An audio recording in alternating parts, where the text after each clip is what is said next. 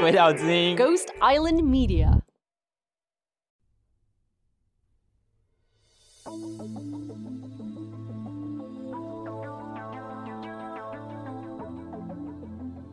Do you too have troublesome protesters in your capital? Are they threatening to tell the truth about you and your government? With the latest edition of China's Great Firewall, you can just hit delete. This new and improved system comes with advanced jamming technologies to disappear discussions, persons, even entire cities from all communication. Radio, satellite, 10G, you name it. No more dissent, just delete. Swap out your firing squad for a remote shutdown today. Subscribe now. Extra exclusive perks available with lifelong membership from China's smart solutions for small and medium sized dictators. Ladies and gentlemen, this is your anchor Joshua. We interrupt your programming with this breaking news from Asia. We have just received eyewitness confirmation that the island nation of Taiwan has disappeared. I repeat, Taiwan has vanished. This is the latest bombshell disappearance after Hong Kong, Mongolia, Tibet, Xinjiang, parts of the India Bhutan border, and several regions along the Belt and Road have all vanished overnight. Over here at the Big Apple, crowds are still partying in Times Square and counting down the last minutes of the year. Agnes, what can you tell us about these first hours of 2049 over there? Joshua, this is unbelievable. And at the turn of the new year. Our newscopters are currently unable to get close to the Taiwan Strait, which is guarded by Chinese fighter jets and aircraft carriers. However, one of our stealth drones did manage to break through the PLA line. And the pictures it came back with. Joshua, take a look at this. A Taiwan shaped hole in the seabed. Taiwan has simply vanished. You see these dots in the surrounding sea? These are where the isles of Jinmen, Mazu, Penghu, Lanyu, Lüdao, and Itu Aba used to sit. They are all gone as well. Agnes, how? How is this possible? For a nation the size of the Netherlands or Belgium to just vanish? What about its 23 million inhabitants? They're undetectable by any scanner. The iconic Taipei 101 and the kilometer tall Takao K1. They're both sorely missing from my vantage here. No sociograms were shared from Taiwan since this morning. Attempts to reach the US, Japanese, and Australian embassies in Taiwan have failed so far. Agnes, you mentioned the presence of the People's Liberation Army. Is this an attack from China? Joshua, it's very possible that this is the latest in a string of targeted attacks by China. The question is how do we even get Taiwan back? The Taiwanese diaspora is in an uproar.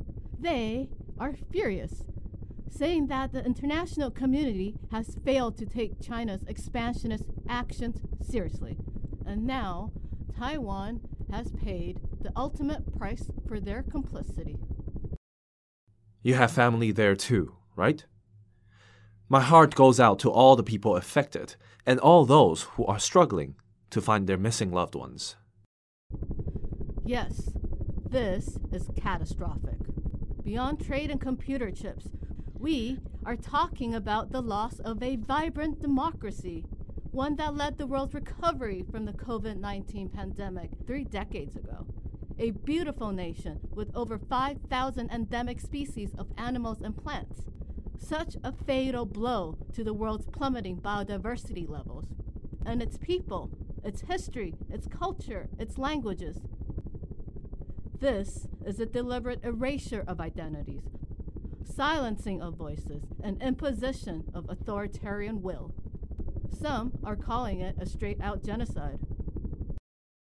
Yes, this is a humanitarian crisis unfurling on an unprecedented scale across Asia. What's the international community's response?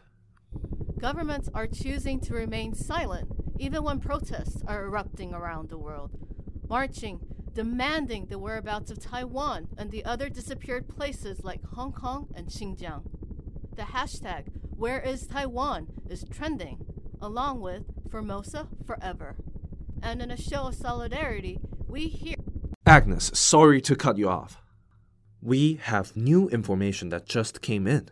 It looks like we've just found Taiwan. Taiwan has reappeared next to Guam, that is 2,700 kilometers away from the Taiwan Strait. It looks like the Taiwanese have figured out how to float their island. I repeat, Taiwan is now a fleet of floating islands.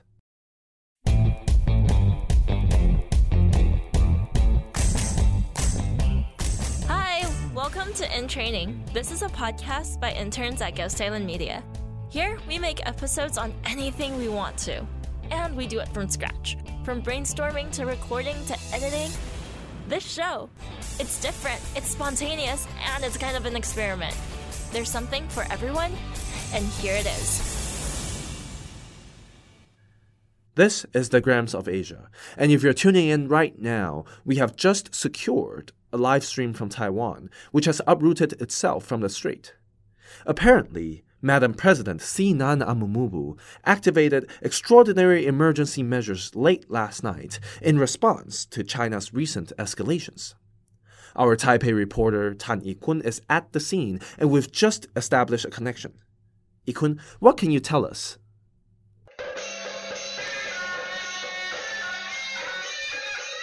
Joshua, this is such an incredible moment in Taiwan history. As you can see, we are no longer in the Taiwan Strait.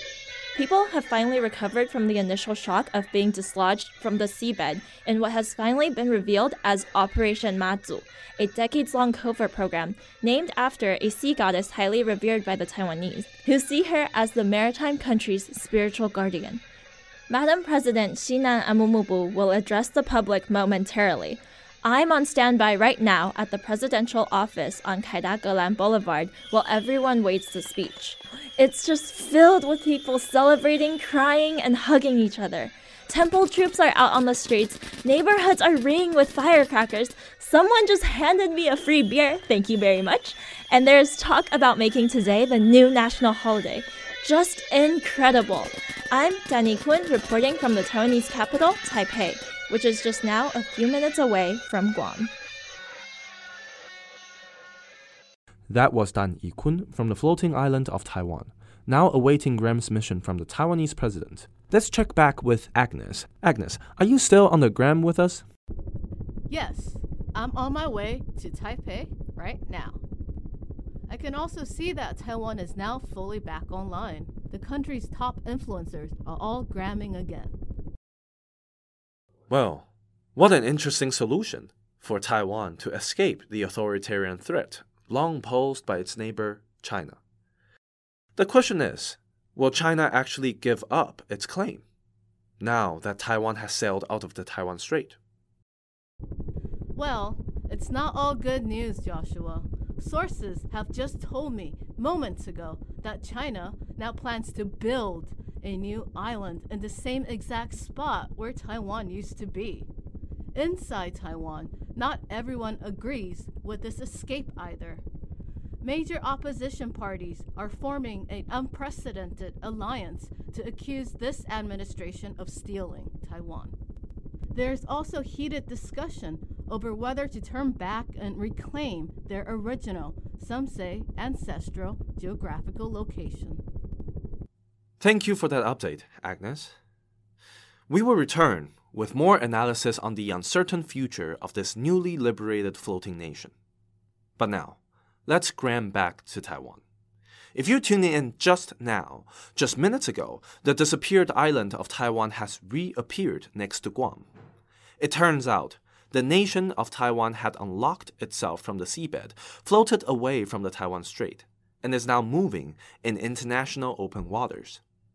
It's unclear, at this point, what technology it's using to make this happen, or more importantly, where the nation is now going. Right now, Madam President is starting her address to her nation and to the world. In three, two, one.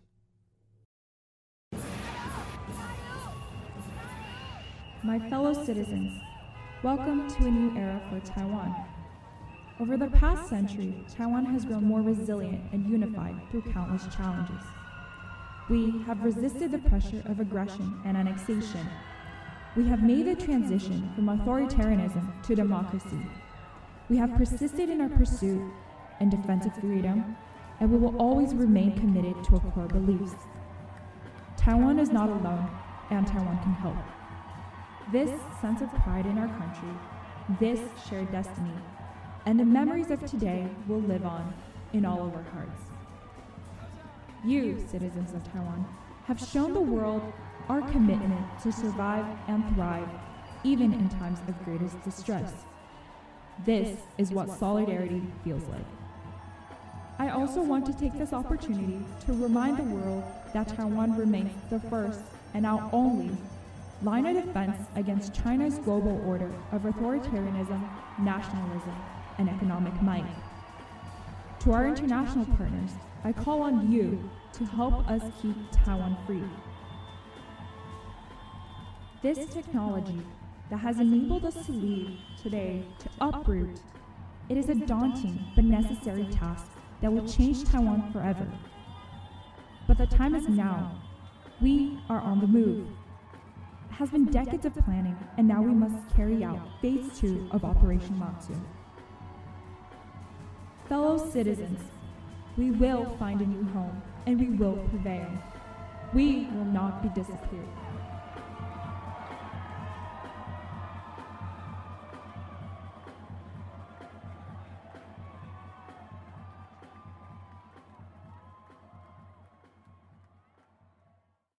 Hey, don't leave just yet. Stick around after the credits for words from our executive producers.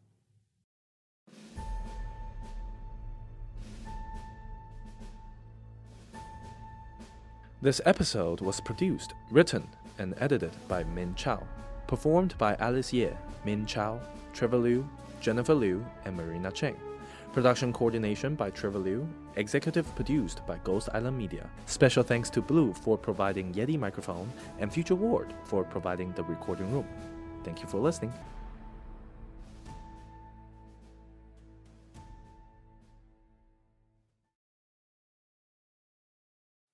Hey, it's Emily Y. Wu here. So, Min, who wrote and produced this piece, she comes to us from a decade in print. Um, so, this project to her was the first in audio, and she really had to figure out what it means to be doing audio storytelling. Um, so, that was quite cool to be on this journey with her. This particular story, there had been different versions prior to this, different things that happened to Taiwan, different ways of disappearing, and, and what happens one of the biggest challenges going in was that with a story this big, it could become a Star Wars like saga, too big to tackle. Uh, so the first challenge was to narrow it down into something that was actually deliverable within deadline. We thought the premise was really interesting. Acting was really special because this was the first time that we got everybody involved from the office. And later on, if you listen to Mandarin, uh, one of the later episodes coming up is another drama, also acted just by essentially almost everybody from the office. So that was quite fun. In post production, Min looked a lot in the sound effects library to create the different kinds of audio environments. We really appreciated that from what a crisp studio anchor should sound like to what a field correspondent who's on a helicopter should sound like to what would a speech in a mega public arena sound like. A lot of experiments there. And yeah, we were quite excited about the result. And also, it was a very nice tribute to Taiwan and Hong Kong and our surrounding areas, and generally just a very politically poignant piece. So, thank you for that.